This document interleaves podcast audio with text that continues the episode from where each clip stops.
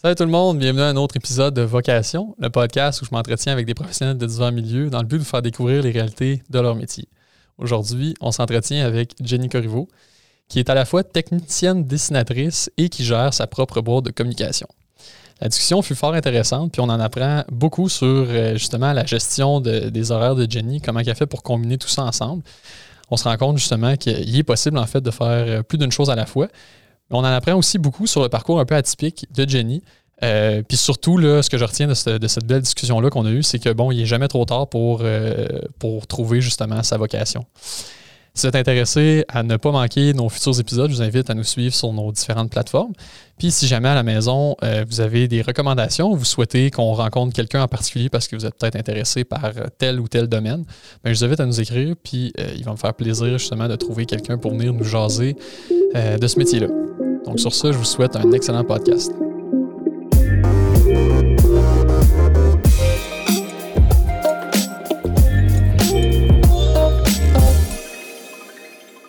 Donc, Jenny, tu es technicienne dessinatrice chez Energam, puis également propriétaire et stratège en communication chez Tagueul Communication. C'est bien ça? Yes, je fais beaucoup de choses. Beaucoup de choses, exactement. et plusieurs autres rôles qu'on va peut-être avoir la chance de discuter pendant le podcast. En partant, Jenny, j'aimerais ça te demander, une technicienne dessinatrice, ça mange quoi en hiver? Euh, ça fait plein de choses. Ça fait. Euh, je me plais à dire, puis ça fait bien chier Alex avec qui je travaille, qu'on mhm. fait la job sale de l'ingénieur sans le salaire. Mais euh, tu sais, c'est pas vrai. Euh, j'ai des très belles conditions. Fait que pour, dans le fond, pour commencer, Energam, c'est une firme d'ingénierie. Oui, c'est ça? exactement. Puis Alexandre, c'est ton, ton boss, qu'on salue d'ailleurs, Alexandre. Alexandre, merci. Exact. Euh, donc, globalement, on travaille, c'est une firme d'ingénierie en mécanique du bâtiment. Mhm. Donc, Alexandre, qui est l'ingénieur, va rencontrer les clients. Souvent, je suis là aussi mhm. comme accompagnatrice, puis il va déterminer ce qu'on va faire dans le projet. Il va faire tous les calculs, il va préparer tout ce qu'on fait et moi, je reçois ce que lui a préparé et je mets en plan. Donc, je prépare les plans exécutifs pour les entrepreneurs qui vont, eux, lire mes plans et souvent nous appeler pour faire hey, telle affaire, telle affaire, blablabla. Bla, bla. Et donc, c'est la mise en plan et la gestion. Oups, j'ai sacré une claque dans le micro. Et euh, c'est ça, la gestion ensuite du chantier euh, avec les entrepreneurs. OK. Puis quand tu parles de mise en plan, dans le fond, c'est vraiment des dessins d'ingénierie pour que le contracteur, il, prend ça, il part, puis il sait, bon, OK, il y a de la tuyauterie là. C'est vraiment, dans le fond, un peu comme des, plans d'architecture pour les gens qui connaissent un peu moins ça. Ben, en fait, nous, on prend les plans d'architecture parce qu'on travaille toujours conjointement avec des architectes. Disons, dans le cas d'une construction neuve, mhm. on travaille conjointement avec des firmes d'architecture qui nous envoient leurs plans, que moi, j'implante dans mon plan à moi pour pouvoir, entre guillemets, dessiner par-dessus. Pour, euh, par exemple, je vois un plan de plancher, je vois les murs, je vois les ouvertures de fenêtres, je vois euh, où seront les meubles. Mais moi, je vais implanter la tuyauterie, la, euh, la, la, tuyauterie de ventilation aussi. Euh, bon, on fait des plans d'électricité aussi. Fait que on part des plans d'architecture. Puis on travaille encore là conjointement avec l'architecture aussi parce que ça arrive qu'ils vont mettre, euh, je sais pas, une pièce de telle grandeur qui va être notre local mécanique où on met, bon, les fournaises chauffe-eau, etc., etc. Puis, euh, ben, c'est cool, mais il y a des limites à savoir jouer à Tetris. Des fois, la pièce, ça marche pas, c'est trop petit. Donc là, on communique avec l'architecte, puis on travaille conjointement en faisant, ben, moi, j'ai besoin de telle grandeur par telle grandeur, puis parfois, j'ai besoin de plus d'épaisseur de plafond. Fait que là, il va falloir réfléchir à, OK, ben, ton bâtiment va, va monter ouais, ouais, c'est ça. Ça arrive que, ouais, c'est cool, mais on a un bâtiment de huit étages, puis, euh, ben, ça rentre pas la tuyauterie dans les plafonds. Fait qu'il va falloir gonfler donc, bref, c'est un gros travail de concert entre plusieurs, plusieurs, plusieurs, plusieurs intervenants pour arriver à la finale, qui est un bâtiment complet et terminé. OK. Puis toi, c'est ça. Fait que toi, ton rôle là-dedans, c'est vraiment de c'est faire les dessins. Là. Dans le fond, mhm. toi, tu fais ça, j'imagine, c'est tout informatisé? Oui, oui, oui, c'est complètement informatisé. Quand j'ai étudié, on a étudié le dessin sur planche à dessin pour comprendre tout ce que tu as à dessiner mhm. parce que, tu sais, on s'entend que par informatique, des copier-coller, il y en a beaucoup. Là. Ah, telle affaire, je l'ai déjà fait dans un projet, je vais aller le chercher, je vais l'implanter là, puis on sauve énormément, énormément, énormément d'argent. Ben, oui, d'argent. et de temps. Mais de temps. Puis, euh, c'est ça. Donc, c'est complètement informatisé. C'est sur AutoCAD ou sur Revit, qui est un logiciel de modélisation intelligente. C'est dessin paramétrique.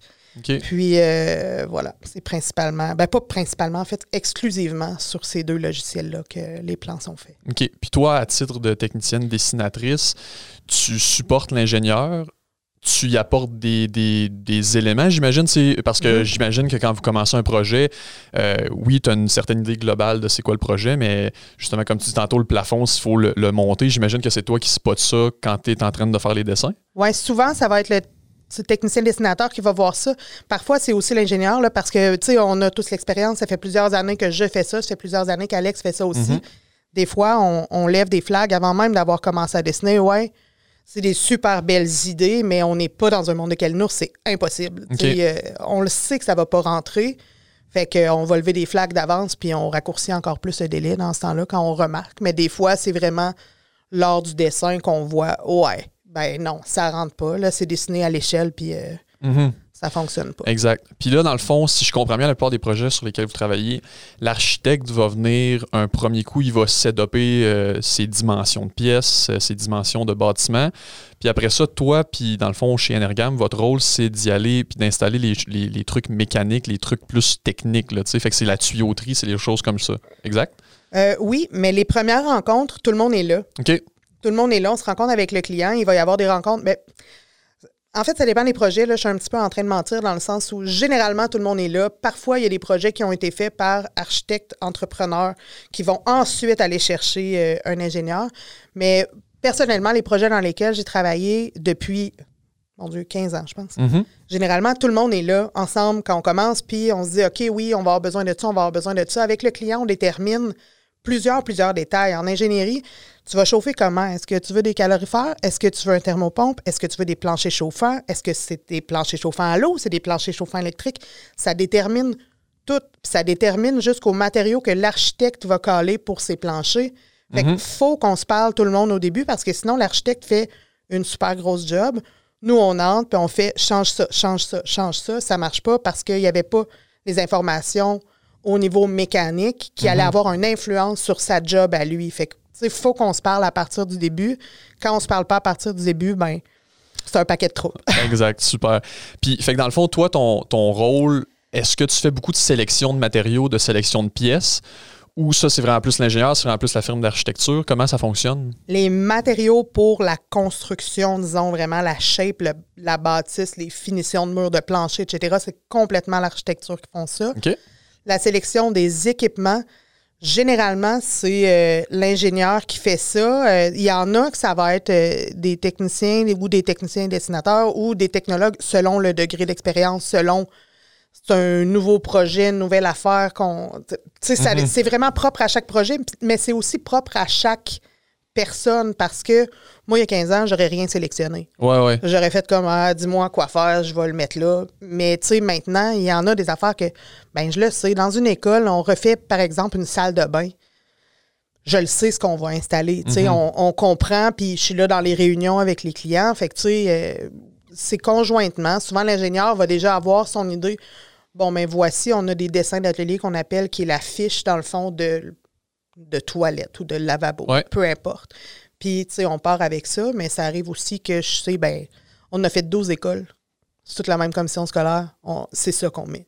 C'est ça, puis c'est.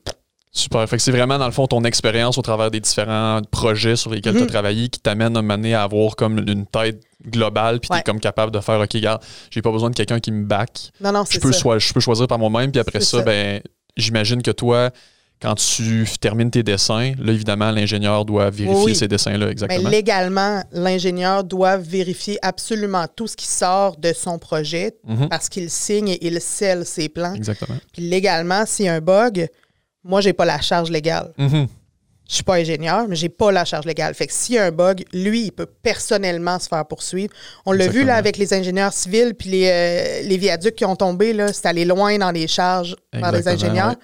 Fait que c'est ça. C'est très important que même s'il y a super confiance en la personne qui mandate pour faire les plans, faut qu'il recheck parce que mhm. l'erreur est humaine. Puis d'avoir deux paires de yeux, trois paires de yeux qui vérifient quelque chose, c'est toujours payant pour tout le monde. Puis ça fait aussi quand c'est bien exécuté puis que c'est bien vérifié, quand on arrive au chantier, ben il y a bien moins de bugs. Mhm, exact.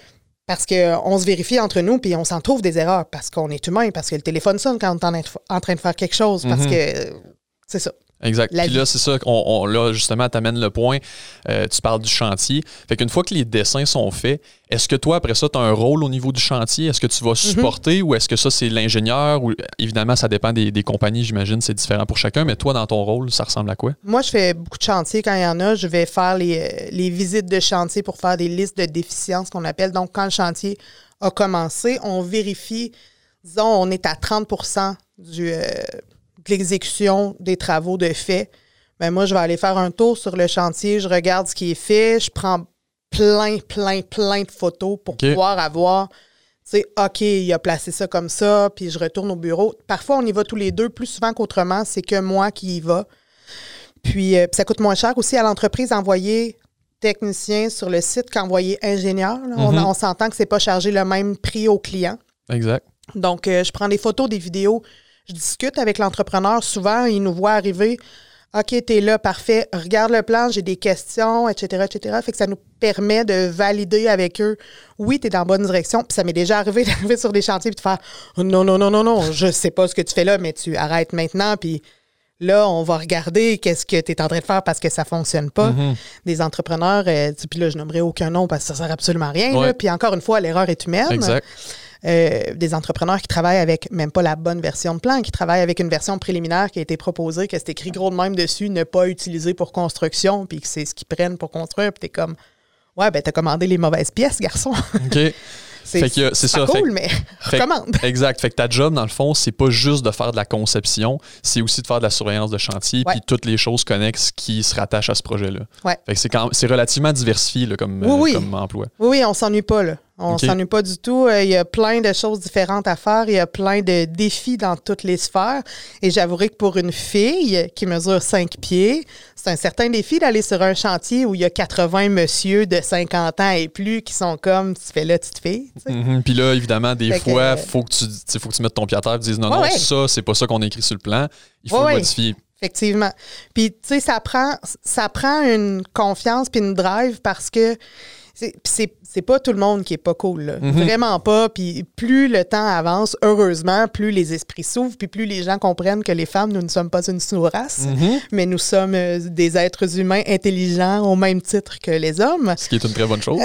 oui, c'est ça. Mais il y en a qui y croient pas, tu sais. Ça m'est arrivé d'arriver sur un chantier et qu'un monsieur me dise Ah ben, petite fille, où ce qui sont les beignes puis les cafés? Qu'est-ce que ça fait une fille sur notre chantier si ça mène pas de bouffe? OK. OK. Fait il reste encore, des, il reste encore des, des, choses à améliorer à ce niveau-là. Oui, oui, c'est ça. Mais ça prend une certaine drive puis une certaine confiance parce que si tu arrives là-bas, tu sais, en oh, je m'excuse d'être ici, ils, ils, vont pas. Euh, ces gens-là, là, les, mm-hmm. pas, pas tout le monde, mais ces gens-là qui pointent du doigt en faisant comme t'es une sourasse, ils vont pas croire en tes capacités, puis ils vont pas comprendre que la logistique des plans qu'il est en train de regarder, ben, c'est toi qui l'as établi. Mhm. Puis j'imagine aussi que même si, bon, c'est des gens très respectueux, toi, quand tu arrives puis tu vois une anomalie, tu leur dis, hey, ça, c'est pas fait comme il faut. Mhm ça prend quand même la confiance parce que lui, ben s'il faut qu'il fasse des modifications, il sait que c'est de l'argent de uh-huh. plus qui sort de sa poche. Fait que même pour, je, je veux dire, on, exagère en disant les, les, les, gens bien extrémistes, mais j'imagine que ça, quand, peu importe les gens que tu vas rencontrer en chantier, ça prend de confiance pour que tu sois capable de, mettre ton pied à terre. Mais oui, puis c'est pas tout le monde qui est ouvert d'esprit, qui est ouvert à la critique. Tu sais, euh, puis en même temps, c'est vraiment moins pire maintenant que ce l'était il y a 15 ans quand je suis rentrée dans le domaine. Mm-hmm. Mais, euh, tu sais, on arrive sur le chantier, puis juste de voir un chapeau blanc, il y en a qui tiltent, mm-hmm. qui font comme fuck.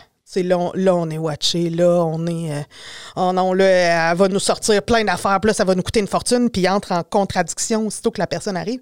Mais, tu sais, pour vrai, 99% du temps, on arrive là en collègue, puis tu sais, c'est super respectueux, puis c'est super cool, puis euh, tu sais, puis ça dépend de l'attitude de tout le monde. Moi, quand j'arrive puis je vois une anomalie, je vais poser la question pourquoi c'est comme ça, mhm. pas hey, c'est pas de même. Exactement. Tu sais, je, fais pourquoi est-ce que ça a été fait comme ça? Parce que peut-être que nous, on l'a établi d'une façon X, qu'il y a des conditions de chantier qu'on ne connaissait pas lors de la conception, qui sont arrivées pendant la construction, surtout dans des cas de rénovation.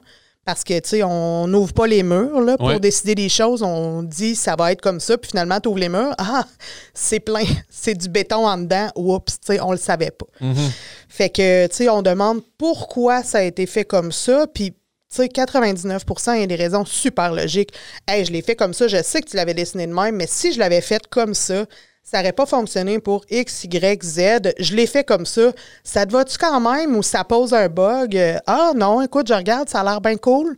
Parfait, tu sais, continue. Plus souvent qu'autrement, c'est comme ça que ça se passe parce qu'il y a une raison. Mhm.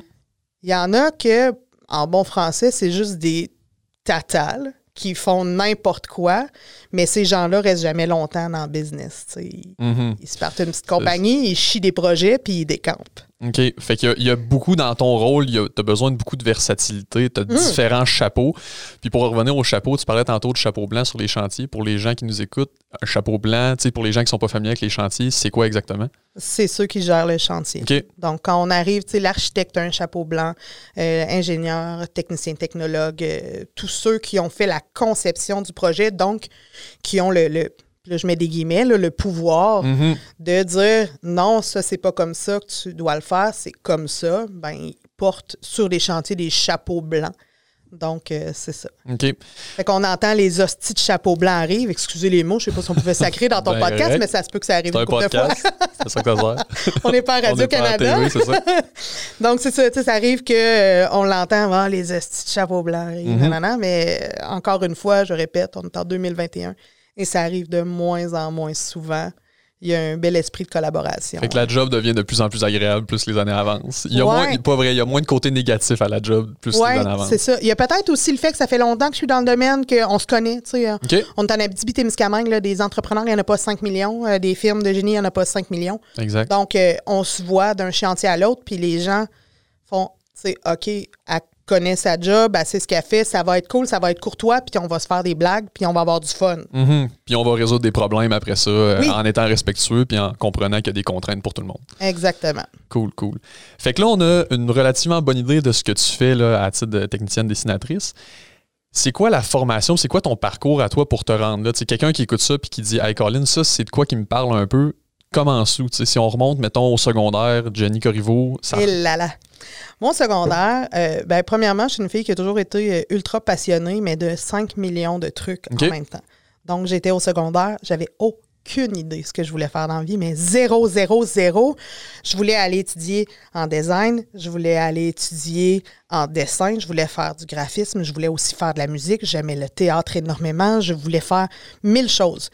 Mais me stabiliser puis dire je vais étudier dans ça, puis parce que c'est l'idée qu'on a quand on est au secondaire, Ouais, je vais étudier dans ça, je vais faire ça toute ma vie.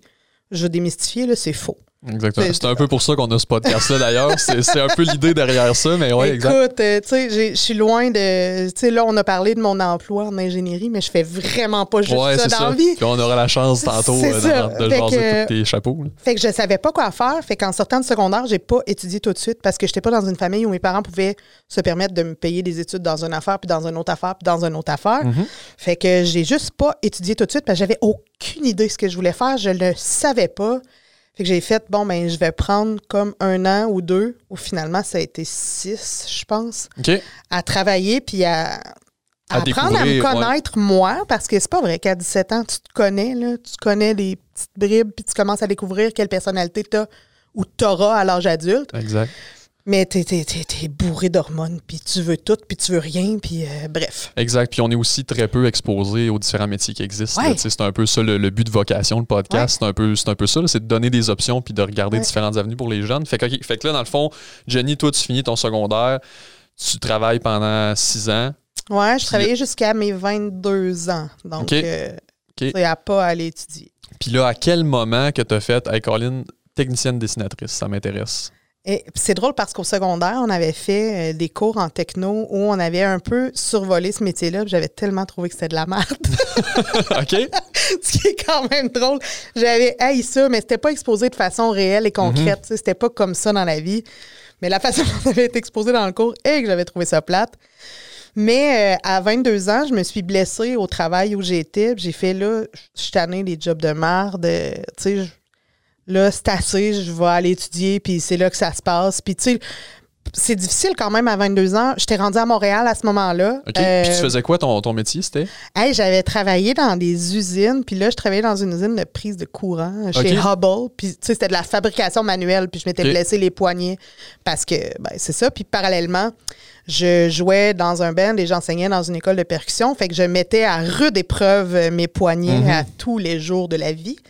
Et puis, ben, c'est ça, je me suis scrappé poignet euh, bien comme faut. Puis j'ai fait, OK, là, des jobs de merde, c'est assez. Je vais aller étudier. J'ai encore aucune idée de ce que je veux faire dans la vie. Je vais aller consulter un orienteur, un vrai, là, pas un orienteur euh, à l'école qui est un prof d'histoire qui finalement est devenu orienteur parce que c'était ça le poste qui était ouvert. Exact. Un vrai orienteur. Puis là, on a fait un profil et l'orienteur était Oh, t'aimes beaucoup de choses. Puis j'ai des talents diversifiés aussi. Puis je suis 50-50 au niveau créativité puis au niveau logique et rationalité. Fait que dans quoi on peut s'aligner? Puis on, s'est rendu à euh, technique, dessin, architecture, ingénierie du bâtiment, les deux côtés. J'ai fait OK, ben oui, ça pourrait m'intéresser. Puis là, je suis allée rencontrer dans des cégeps. Je suis allée voir si je pouvais pas switcher directement à l'université euh, en architecture. C'est là où je me serais alignée au départ. Mais les équivalences, puis c'était quand même contingenté à ce Mhm, moment-là, ouais. entrer là-dedans. Donc, il aurait fallu que je fasse une technique de trois ans. On se souvient que j'ai 22 ans, je suis en appartement, j'ai des paiements à faire. Mhm. Euh, J'étais bon, qu'est-ce que je fais? Donc, j'ai visité des cégeps pour aller faire une technique en architecture. Puis, euh, c'était trois ans, c'était plus dispendieux, etc. Puis, je suis allée rencontrer des écoles euh, où il y avait des AEC et des DEP pour vraiment aller faire le portrait des formations. Puis, j'ai trouvé une école. Euh, j'ai Ville-Saint-Laurent dans la tête, mais c'est pas ça, c'est dans Ville-la-Salle, qui est proche euh, de Place-en-Grignon, si on Mhm. veut. Et euh, c'est annexé au cégep euh, André Laurando. Ça s'appelle le, le CIM, le Centre intégré de mécanique, métallurgie, électricité. Oui. Et puis, euh, cette école-là, les classes euh, de dessin de bâtiment étaient super bien cotées. Les élèves qui sortaient de là avaient des super bonnes jobs. Puis les profs qui étaient là étaient des pros dans le domaine. C'était vraiment une très, très, très, très bonne école.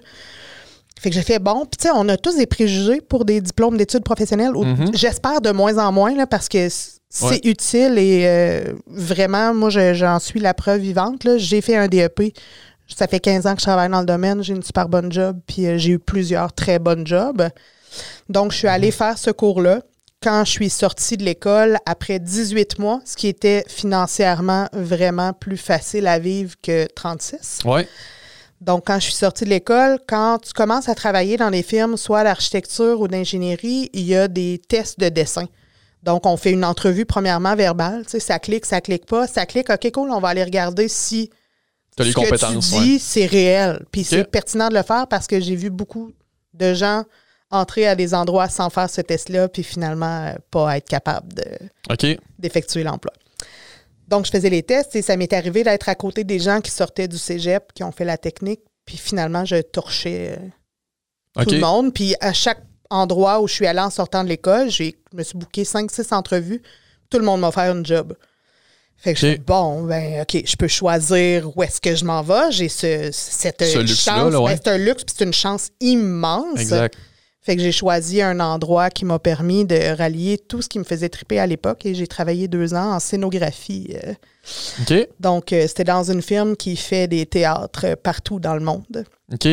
Puis à l'intérieur de ça, c'était quoi exactement ton, ton rôle? là? Je suis entrée comme technicienne dessinatrice dans, euh, dans le département de scénographie brute où il y avait, euh, tu sais, on va positionner les speakers, on va positionner les lumières. Donc, je travaillais avec des éclairagistes, des concepteurs en fait en éclairage, des concepteurs en sonorisation, des gens qui ont travaillé sur des shows incroyables partout à travers le monde.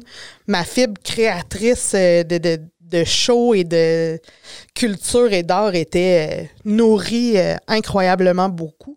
OK. Puis euh, mon côté cartésien avec le- la mise en plan, etc. euh, voilà. Puis euh, ça a été très vite. J'ai travaillé là deux ans. Je suis montée comme chef d'atelier de dessin après un an. J'ai travaillé comme une débile mentale. J'ai voulu faire mes preuves. J'ai voulu montrer que j'étais donc meilleure sur table. J'ai fait un burn-out. Ah. Fait que tu Le t'es vrai brûlé, parcours. OK. Ça fait que ça. Fait que, OK. Puis si on revient un peu au niveau de la formation, tu sais, qu'est-ce. Pendant tes 18 mois de formation au DEP, c'est quoi que c'est quoi que tu as fait? C'est-tu, t'as-tu vraiment touché à ce que tu fais aujourd'hui dans le cadre de ton métier? Euh, ça ressemblait à quoi? Oui, j'ai euh, en fait le, le- le DEP que j'ai fait, j'ai pas, je sais pas si c'est encore les mêmes programmes parce que ça fait quand Ouais. même longtemps. là. J'avais 22 ans et j'en ai maintenant 40. Donc, euh, ça fait longtemps. Mhm. Euh, on a touché, comme je disais au départ du podcast, on a fait du dessin sur planche pour comprendre pour mieux visualiser, dans le fond, ce que tu fais sur l'ordinateur. Exactement. On a fait ça pendant peut-être un mois. On a vraiment fait du dessin sur planche. Ensuite, on est switché sur ordinateur. Puis là, on a eu des, des cours de dessin d'architecture de dessin de structure d'acier, structure de béton, des cours euh, de plomberie, de ventilation, de absolument tout. Tout ce qui touche au bâtiment, on a fait des cours de ça. Puis c'est pas uniquement des cours de comment on dessine ça, on a fait des calculs pour déterminer c'est quoi la grosseur des conduits quand on sort d'un bâtiment, la grosseur du conduit quand on entre, de quoi on a besoin, les normes. On a étudié le code du bâtiment, le code de plomberie, le code de structure, le code, absolument tous les codes. Fait que c'est vraiment super stimulant. Puis j'adore apprendre quand mhm. j'aime les choses. Quand j'aime pas ça, euh, ben, comme, comme la plupart d'entre nous. Oui, mais je me projette au secondaire quand j'aimais pas quelque chose. Tu sais, littéralement, je boquais, je me couchais sur mon bureau puis je dormais. J'étais cette élève chiante là, qui était comme ah, fuck the world. Bref. Mais, au DEP, c'était pas du tout la Jenny qui ah, était au secondaire. Ça te passionnait dans le fond, t'es tombé.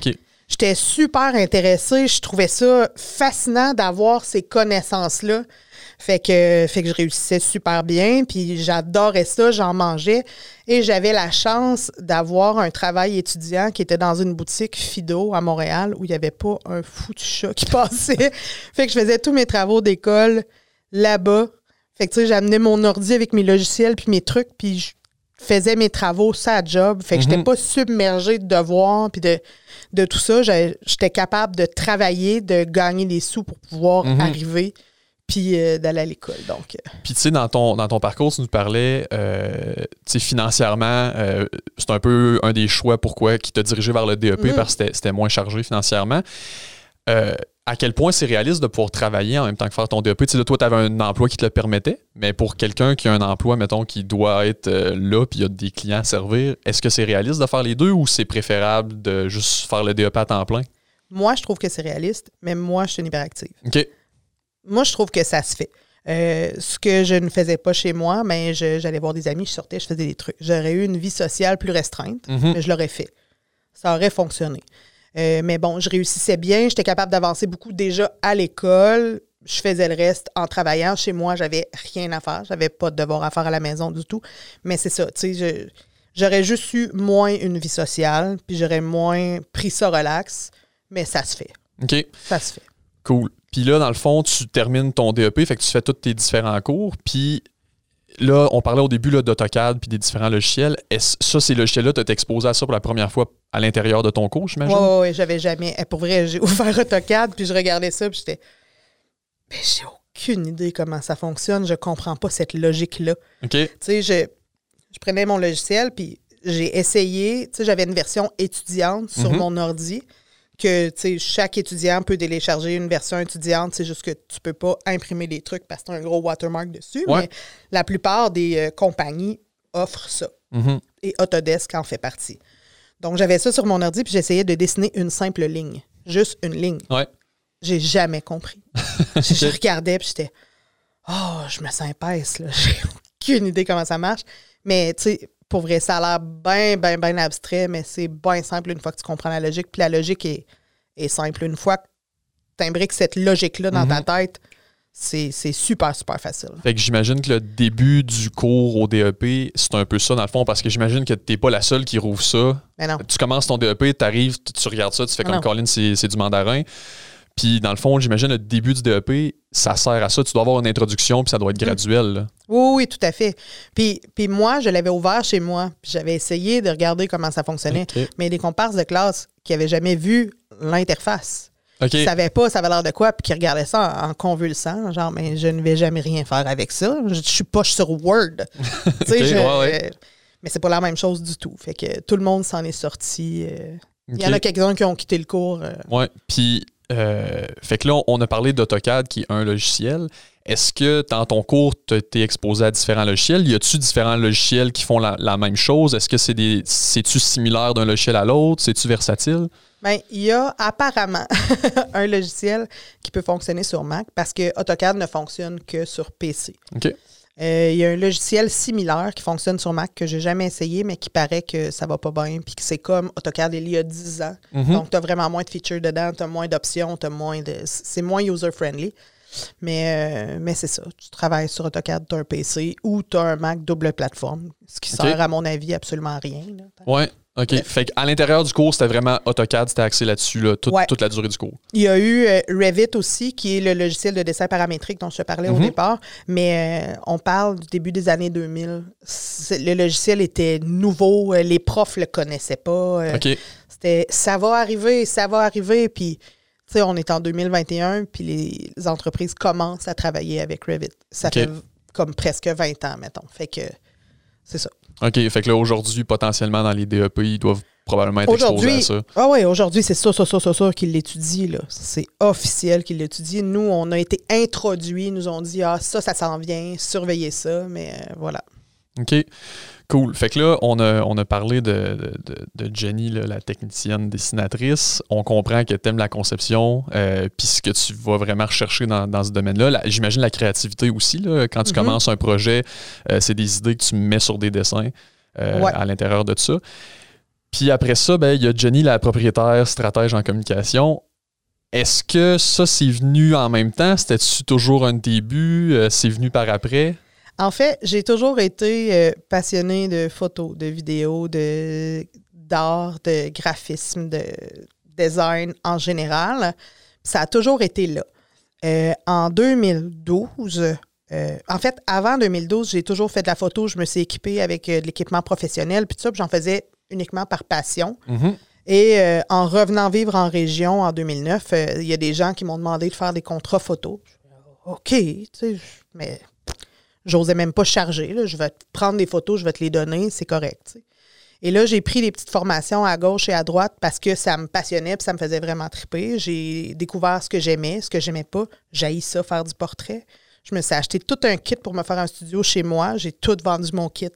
Parce que j'ai ça pour mourir. Je, j'aime pas ça. Et bref, c'est ça. En 2012, avec euh, des amis, j'ai fondé, euh, j'ai cofondé en fait avec Mathieu Larochelle le collectif des Fées en Feu qui a mené à la Fée, qui a mené à la Chromatique, qui gère maintenant Opération Nez Rouge, etc., etc., qui est super mhm. actif au niveau culturel à Amos.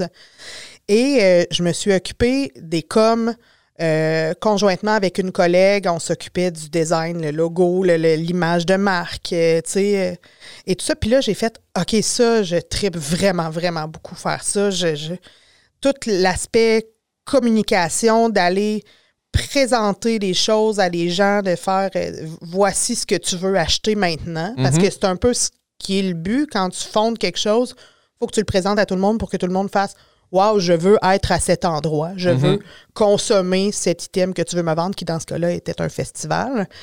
J'ai vraiment, vraiment adoré ça. Et là, j'ai commencé à m'équiper au niveau de la conception euh, graphique. Je ne pas dire mhm. gratuite. Non, c'est vraiment pas gratuit. j'ai commencé à m'équiper pour avoir un ordinateur qui était assez performant pour pouvoir faire de ça.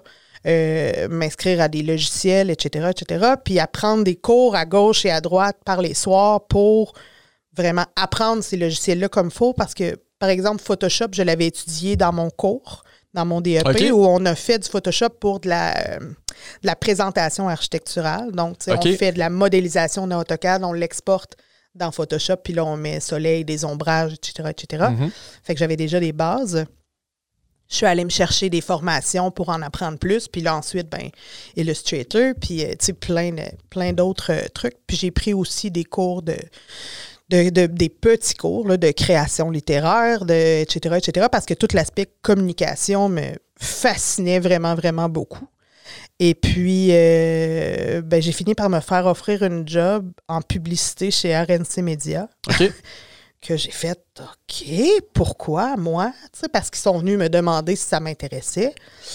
Puis, euh, ben, OK, je vais essayer, puis on va voir si j'aime ça, j'aime ça, si j'aime pas ça, j'aime pas ça, puis c'est tout. Puis à ce moment-là, j'ai l'air de sauter du coq à l'âne, mais euh, je suis sûr qu'un fil conducteur.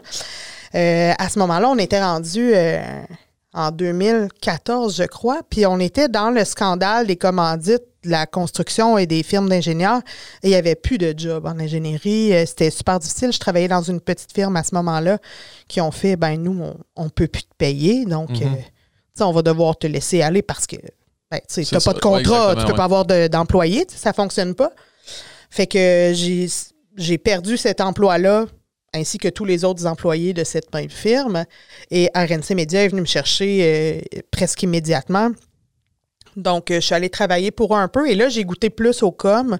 Je me suis rendu compte que je détestais vendre, mais que j'aimais vraiment ça, m'asseoir avec les clients puis élaborer des concepts de pub. Puis mes clients aimaient ça aussi, s'asseoir avec moi parce qu'il n'y avait pas juste un conseiller qui allait faire euh, Bon, mais je te vends tant de pubs, ça va te coûter tant d'argent. Euh, c'est ça. Bye. Mhm. Je m'assoyais, j'élaborais, on avait des idées. OK, puis là, c'est important de se diversifier. Puis je dépassais vraiment beaucoup mon mandat de conseillère en faisant Ouais, c'est cool, je te vends de la télé, je te vends de la radio.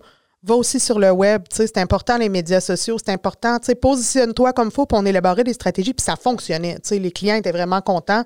Ils revenaient me voir. Puis j'étais une bonne vendeuse parce que j'étais une bonne conseillère. Puis j'allais pas mhm. juste pousser un produit, j'allais faire tu as besoin de telle stratégie, etc. Puis pour une raison que j'ignore, mon cerveau comprend ça. Il, comprend la, logique marketing derrière. Puis, tu sais, j'avais, j'avais un petit cours marketing que j'avais pris à Montréal, euh, tu sais, qui donnait genre euh, trois crédits à McGill. Mais il n'y avait pas de médias sociaux à l'époque, ça n'existait pas, tu sais. Fait que c'est loin, là. Je veux dire, il y a de la mise en marché, de la mise en marché, mais en 2000 quelque chose, c'est pas... Euh, bref. Oui, fait que dans le fond, c'est ça, mais ton quand même le, côté de ta job de technicienne dessinatrice rejoint un peu ou est un peu dans cette ligne-là. Tu sais, on parlait tantôt des rencontres avec les clients puis avec mm. tous les, les, les, les, acteurs dans un, dans un nouveau projet, une nouvelle construction. Là, c'est un peu la même chose qui se passe, mais du côté communication? Oui, mais non. La seule affaire qui est pareille, c'est qu'on rencontre des gens. Ça s'arrête là. Parce que c'est vraiment pas le même genre de rencontre. Tu sais, euh, au niveau du bâtiment, la personne qui va vraiment donner plein d'idées sur le design des trucs créatifs, ça va être l'architecture. Mm-hmm. Nous, c'est pas créatif d'aller mettre une toilette dans une salle de bain. C'est très peu créatif. Ça pourrait l'être, là, mais on n'a pas ces projets-là ici. Donc, euh, tu sais, oui, c'est pareil parce que le contact humain est là, j'ai toujours adoré le contact humain. Mm-hmm. Mais quand j'embarquais au niveau euh, publicitaire, là, il y avait un, contact créatif. J'ai une espèce de flamme qui s'allumait, de genre, OK, là, toi, ta business, ça fait ça. Tu as besoin de faire ta, ta, ta, ta, ta, ta, pour que ça augmente ton chiffre d'affaires, pour te positionner comme il faut dans le marché, pour bien te faire voir auprès de tes clients potentiels, pour aller développer une nouvelle clientèle, etc. Ça, ça m'allumait énormément, ça m'animait vraiment beaucoup mais j'aimais vraiment pas ça vendre. Mhm, c'est ça, pour mourir. J'aimais ça quand j'avais de la rédaction publicitaire à faire. Ça, je tripais bien raide parce que il y avait des mots qui allaient pouvoir interpeller des gens, puis euh, bref. Fait que là, j'ai découvert, ben, j'ai continué à découvrir mon amour des mots qui avait toujours été présent. Et on m'a offert la job de rédactrice en chef à l'Indice bohémien. Fait que j'ai lâché la pub puis je suis allée à la rédaction de l'Indice bohémien pendant quelques mois où tu travailles par passion et non pas pour gagner ta vie. Parce que c'est un OBNL puis euh, c'est pas très payant, mm-hmm. mais c'est tripant. Tu travailles avec des bénévoles passionnés, euh, tous des gens qui aiment la culture, qui aiment écrire, qui aiment. Euh, bon. Fait que c'était super. C'est ça, des euh, gens qui te rejoignent vraiment. Ben J'étais entouré de gens qui me ressemblent, à qui je m'identifie. C'était super facile pour moi d'aller chercher des collaborateurs, des nouveaux collaborateurs, parce que je baignais déjà dans le monde de la culture. J'avais fondé le festival, je faisais de l'impro. J'étais submergé de gens qui étaient des potentiels collaborateurs s'ils avaient le temps et l'envie, évidemment. Mm-hmm. Donc, j'ai fait mon saut euh, à l'indice bohémien, quand je parlais qu'on n'est pas fait pour un seul métier, là, on commence à le constater. Oui, oui, évidemment. Et ensuite, après l'indice bohémien, j'ai été dans une maison d'édition. Je suis allée voir, euh, j'étais directrice euh, à l'édition, dans le fond, à l'ABC de l'édition. Et puis, euh, j'accompagnais les auteurs avec leurs livres, vraiment réviser les romans, aller donner des conseils littéraires, accompagné aussi par des réviseurs littéraires, par des réviseurs linguistiques puis bref, toute la job de mise en marché. Et ensuite, euh, j'ai continué mon petit chemin, j'ai fini par fonder mon entreprise. Mm-hmm. Où j'ai fait, OK, là, j'ai travaillé pour plein de monde en com. Euh, j'ai aussi travaillé un peu pour ADN Organisation comme stratège en communication pour eux. Puis, je suis retournée en ingénierie chez Energam, où je suis en ce moment, il y a quelques années. Et en travaillant chez Energam, puis en prenant plein de petits contrats à gauche et à droite, je fais, bon, Là, euh, je continue à travailler chez Nergam, mais je fonde mon entreprise. Euh, un, j'étais étonnée que les gens me demandent de faire des contrats puis me payer en dessous de la table. Je fais non, c'est pas parce que j'ai pas de nom d'entreprise que je fais pas de facture. Je fais une facture, tu me payes, puis moi, je déclare ça sur mes impôts parce Mhm. que je suis bien trop badlocké dans la vie pour essayer de crosser le système. Je vais me faire pogner, je le ferai pas. Fait que j'ai fondé mon entreprise euh, à mon image qui s'appelle Ta Gueule Communication. Donc, Mhm. euh, ça fait, ça punch, ça fait un gros tri dans ma clientèle. J'ai aucun client stock-up, ça c'est sûr. Et, euh, et voilà, fait que là, ben, je suis à mon compte euh, pour mon entreprise depuis euh, presque trois ans. Et je travaille parallèlement pour Alexandre chez Nergam. Fait que j'ai une immense diversité de tâches et un horaire assez chargé. Ouais, c'est ça, exact. Fait que, c'est un peu ça ma question. Là. Je- ton temps, tu sais, là, tu as ta job chez Energam. Est-ce que tu fais 40 heures là à titre de technicienne dessinatrice? OK. Fait que toi, dans le fond, tu fais, tu fais une semaine de travail comme normal là, dans, dans notre société de 40 heures chez une job. J'en fais une ça- de 40 heures pour m'accompagner. OK, OK. fait que tu as deux jobs temps plein Ouais. dans ta semaine. Mais là, j'ai un enfant maintenant. OK. Et une petite poule de 7 mois. Je suis en ce moment en arrêt. Tu sais, je suis en congé euh, Mhm. parental. Jusqu'à dans deux mois, d'ailleurs, s'il y a quelqu'un qui a une place en garderie, j'en cherche activement une. Mais euh, ouais, c'est ça. Donc là, je recommence en avril. Puis, tu sais, j'aurai pas le choix de remanager mon horaire. Il va falloir que je fasse ça différemment. Ce qui est cool avec Alex, euh, tu sais, on n'est pas euh, 400 à travailler chez Nergam. C'est une toute petite équipe. C'est une petite firme. C'est ça, c'est une petite entreprise. ouais. Oui, c'est ça. Puis Alexandre, je le connaissais bien avant. Sa sœur Amélie, c'est une de mes amies d'enfance. Euh, donc, ça fait vraiment longtemps qu'on se connaît. Et quand j'ai besoin d'une après-midi, d'une journée ou d'une demi-heure ou d'une heure, tu sais, Hey Alex, je reviens tantôt, pas de trouble. Je sais ce que j'ai à faire, il sait ce que j'ai à faire. Tout ce que j'ai à livrer, toujours livré dans les temps. Et pour ma compagnie et pour la sienne. Il connaît la réalité d'un entrepreneur qui se lance aussi. Fait que, bref, ça se fait, euh, ça se fait super bien. Puis, tu sais, de façon générale, je fais 40 heures, mais il y en a des semaines où j'ai fait 20 heures parce que j'avais un gros contrat, parce que c'était plus slack chez Nergam à ce moment-là. Tu sais, ah, ben, écoute, on a moins de job. C'est cool, prends la moitié de ta semaine, fais tes affaires. Fait que moi, ben, je m'éclipse de chez Nergam, je fais mes trucs pour ma compagnie, puis je reviens. Puis lui, en tant que jeune entrepreneur, qui a une entreprise qui est pas gros comme, euh, euh, Stantec ou euh, peu Et de importe, ce là, monde, ouais. oui, c'est ça, exactement. Lui, en tant qu'entrepreneur, s'il y a un moment du mois qui est plus slack, puis que son employé fait, ben moi, je vais prendre à mes frais la moitié de la semaine. Mais lui, c'est une moitié de semaine où il n'y a pas à payer cet employé-là Mhm. à laver des coins de bureau. Puis, euh, tu sais, j'exagère, là, Ouais, mais, ouais, euh, mais on comprend. euh, il y a des ouais. réalités où il y a des périodes plus creuses, puis il y a des périodes plus hautes. Mais si pendant la période plus creuse, moi, j'ai quelque chose, ben moi, je m'en vais, puis je vais faire mes affaires, puis j'ai un sérieux problème avec le fait de me pogner le cul dans le vie. Mhm. Fait que je vais pas rester à mon bureau à attendre que le temps passe parce qu'il n'y a pas de job. Mhm. Puis j'imagine que toi, de ton côté aussi, c'est un peu le même principe. Toi, quand tu as des gros rushs à l'intérieur de, de- de ta compagnie à toi, ben, tu as ce luxe-là aussi de pouvoir moduler un peu ton horaire. Exact. OK. Exactement. Puis, tu sais, là, on, on parle de, de stratège en communication, puis tu en as parlé un peu, mais tu sais, exactement, monter un plan de com pour une compagnie, c'est quoi exactement que, que tu fais, là? Plus concrètement pour le- les gens qui nous écoutent? je fais énormément de choses. C'est vraiment large qu'est-ce que j'offre avec euh, ma compagnie. Je vais autant faire, euh, tu sais, on parlait tantôt de photos. Mhm. je- oui, il y a de l'élaboration de communication, mais il y a aussi, tu sais, je vais faire des contrats photos, je peux faire des contrats de rédaction. Si une entreprise a besoin de faire de la rédaction publicitaire, par, par exemple, je vais en faire. Euh, je fais de la création de sites web, je fais de la gestion de médias sociaux. Je vais faire du coaching en gestion de médias sociaux si euh, un entrepreneur qui a besoin de, lui- tu sais, qui veut lui gérer ça parce qu'il veut pas le donner à l'externe, mais qu'il ne comprend absolument rien dans ça, ben moi, je m'assois avec eux, on va créer ensemble leur page, je vais leur montrer comment ça fonctionne, puis j'offre du soutien là-dedans. OK. Euh, sinon, au niveau de la gestion publicitaire, de la stratégie de communication, mais j'ai des clients avec qui je vais recommencer à faire à faire Mhm. très bientôt et j'ai quand même hâte, bien que j'adore mon enfant, euh, j'ai hâte de recommencer à faire des trucs où, euh, bon, euh, je m'assois avec eux puis on élabore un peu comme je faisais avec mes clients quand j'étais chez RNC Media, de quoi tu as besoin pour te positionner. Généralement, c'est des entreprises qui sont déjà sur les rails, Mhm. qui, qui fonctionnent bien. Et puis, bon, ben, OK, là, il faut se positionner comme il faut sur les médias sociaux. Là, il faut se positionner comme il faut. Euh, Il y en a qui ont besoin d'un peu de télé. Il y en a qui ont besoin, euh, de moins en moins, là, parce qu'il y a de moins en moins de monde qui écoute la télé. Mais Ouais. il y a de la publicité sur YouTube, il y a de la publicité sur Spotify, il y a de la publicité dans, sur d'autres trucs. Tu sais, comment ça fonctionne? Facebook Pixel. Facebook Pixel qui est, euh, tu sais, quand tu vas sur un site web random, puis que tu vas sur Facebook ensuite, puis que là, tu as plein de publicités de, Mhm, que t'es ouais. déjà allé voir, c'est ça. Donc, euh, tu sais, je m'assois avec eux, puis on établit où est-ce qu'on pitch, où est-ce qu'on veut aller se diriger, puis est-ce qu'on veut s'adresser à notre clientèle actuelle, est-ce qu'on veut s'adresser à une nouvelle clientèle, comment est-ce qu'on se positionne pour pouvoir maximiser nos chances de rejoindre le plus de gens et de donner envie au plus de gens possible de venir nous voir en Mhm. magasin plus souvent qu'autrement.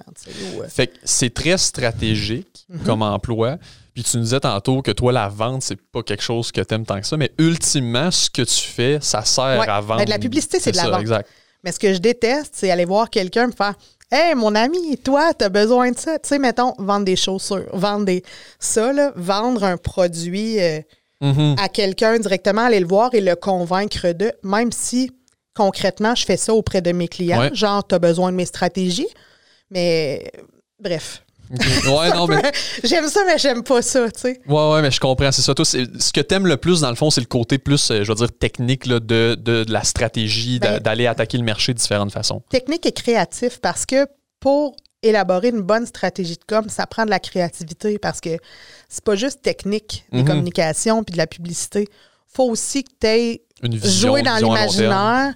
Ouais, puis euh, tu sais, je, je fais littéralement des montages graphiques pour leur publicité, etc., etc. Fait qu'il faut que visuellement, tu aies envie d'aller voir ça. Il Mhm. faut que visuellement, ça t'appelle, puis que... Bref. Fait que c'est de la créativité, c'est de la stratégie, c'est de la réflexion sur c'est quoi qui va être le plus cool dans Mhm. tout ça. Ouais. Moi, si j'ouvre mon ordi puis je tombe sur ce pub-là, ça me fait quoi? J'ai-tu envie? Oui. Voilà, on tient de quoi? OK, je comprends. Puis là, c'est ça, tu nous parles de, de- des mandats de plus de graphistes. Tu nous en parlais tantôt un Ouais. peu.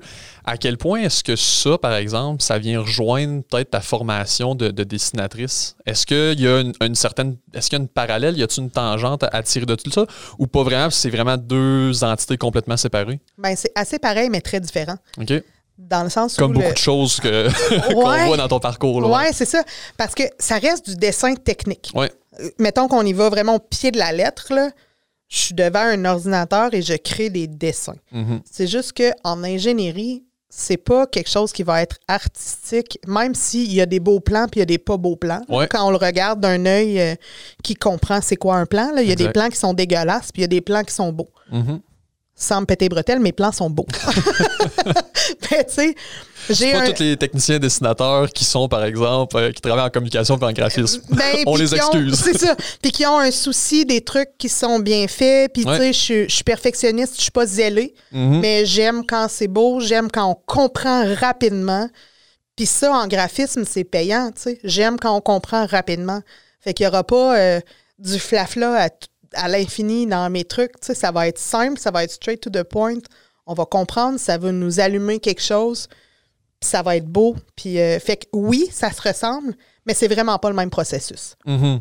Mais il y a quand même, c'est ça, il y a quand même un peu de ton background qui te sert, mettons, Ouais. tu sais, je dire, il y a quand même, là, tu te sers de des aptitudes dans un que tu te sers dans l'autre aussi, puis qui se Ben, développent un peu en même temps. là. Je dirais que les deux, euh, les deux emplois, les, Mhm. deux, euh, les deux professions font appel à la même partie de moi. OK. Tu sais, où je suis comme ça. J'aime quand les choses sont belles. J'aime quand les choses sont. euh, Mhm.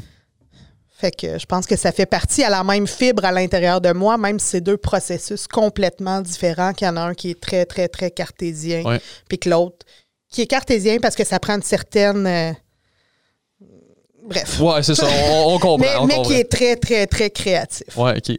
Cool. Puis là, moi, ce que je me demande, tu sais, tantôt, tu nous parlais, toi, à 22 ans, tu es allé voir un orienteur, tu es allé t'asseoir avec un orienteur, tu as dit, bon, qu'est-ce que, moi, qu'est-ce qui fitterait dans mon profil à moi? Y a-tu d'autres choses que tu as faites ou, tu sais, ça, c'est-tu vraiment un conseil que tu donnerais, mettons, à quelqu'un qui nous regarde en ce moment à la maison puis qui cherche un peu qu'est-ce qu'il veut faire, il regarde les émissions pour se trouver un, un emploi qui va le passionner plus tard? Ça, c'est-tu vraiment la chose que tu dirais qui t'a le plus aidé à faire un choix? Ben, c'est la chose. En fait, c'est le move que j'ai fait qui m'a aidé, mais c'est pas juste ça. Je pense que aller voir un orienteur, c'est vraiment pertinent, mais il faut vraiment que tu envoies un bon. Mhm. Et cet orienteur-là m'a fait comprendre des choses sur moi. Tu sais, en jasant avec lui, il m'a posé les bonnes questions, qui est des questions qu'on doit se poser quand on cherche qu'est-ce qu'on a envie de faire dans la vie. Tu sais, oui, il m'a explosé, il, explosé, il m'a exposé plein d'emplois, plein de, de, de, trucs que je pourrais faire selon les tests psychométriques que j'ai faits. Mais au-delà de ça, c'est, tu sais, moi, j'aime quoi dans la vie? Est-ce que j'ai un éminent besoin de bouger puis d'être tout le temps partout? Ouais, ben fais pas une job de bureau. Mm-hmm. T'es comme ça dans la vie, mais regarde les jobs de monteur de ligne. Regarde, tu sais, questionne-toi sur ce que toi t'aimes faire dans la vie, puis ça va être beaucoup plus facile. Puis tu sais, moi, je me suis questionnée sur ce que j'aimais faire dans la vie, puis je me suis mis à réfléchir à ce que je faisais quand j'étais plus jeune, mm-hmm. ce que j'ai continué à faire. C'est con, hein? Parce que j'ai réalisé chez l'orienteur en discutant de ça, parce que ça a vraiment été une discussion ouverte sur toi, Jenny, t'es comment? Oui. Puis pour vrai, tu te fais poser la question, toi, Alex, t'es comment? Euh, ben, tu sais, je sais pas, moi, je suis comment? Oui, oui. On, prend pas, on prend pas nécessairement le temps de faire comme une introspection de notre Exactement. personne. Exactement. Et ce que j'ai réalisé dans cette discussion-là, que peut-être euh, François, je suis sûr qu'il a eu peur. j'ai pas renversé mon café, François. Je me suis fait avertir en début de podcast. S'il y avait un danger que je le renverse par terre, j'ai certifié que non. Je viens de passer proche que oui. Donc. Euh, On salue François.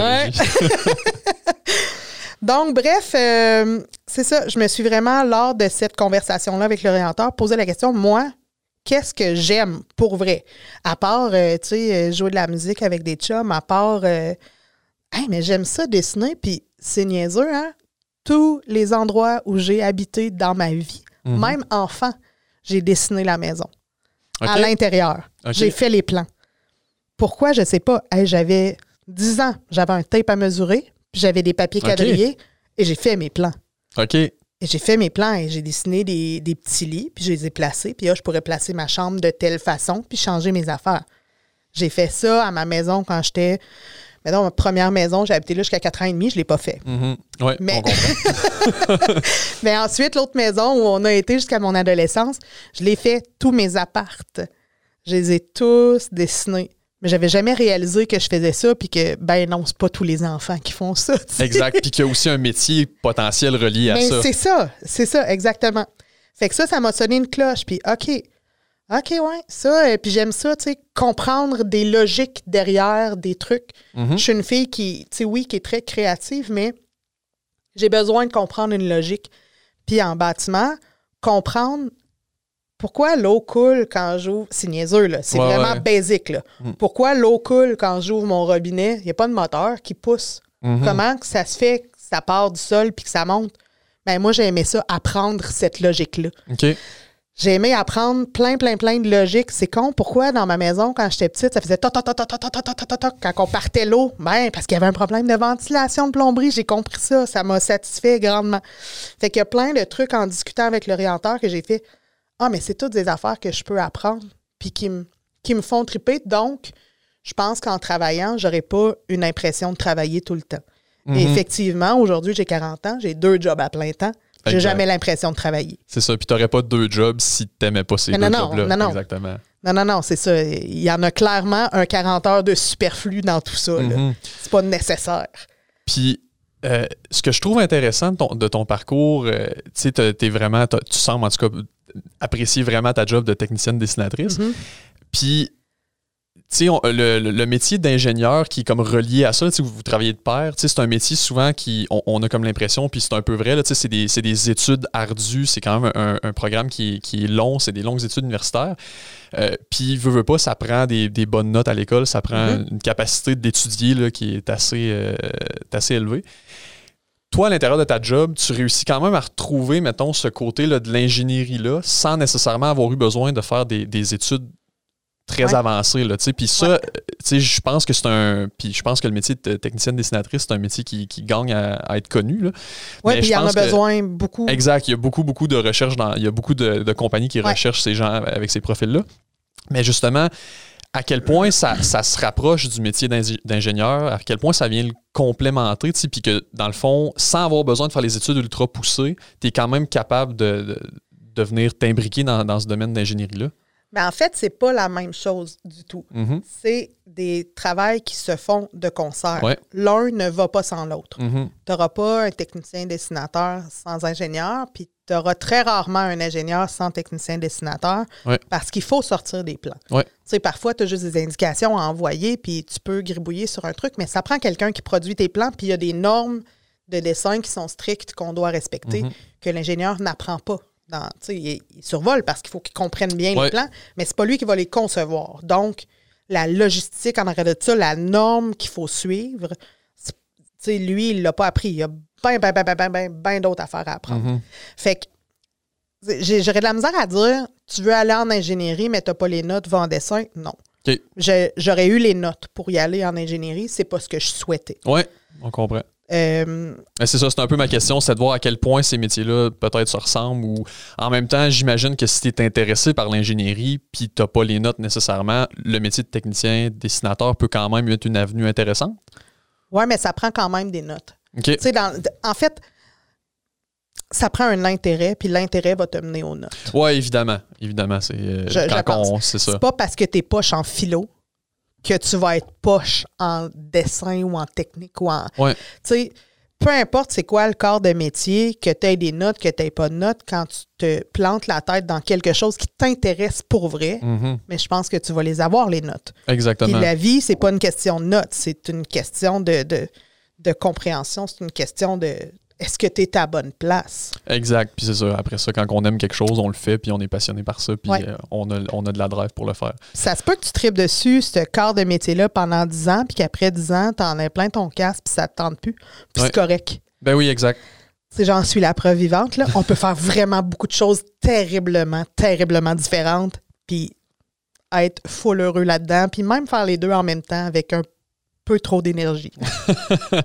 Good. Puis une autre petite question que j'aurais pour toi, c'est à la fin de, tu sais, là, à- en commençant tes emplois, là, tes différents emplois, y a-tu des choses que tu aurais aimé savoir avant de les commencer? Tu T'avais-tu une vision du métier de technicienne dessinatrice qui est un peu autre de ce que c'est réellement, tu sais, au, au travers de ta formation?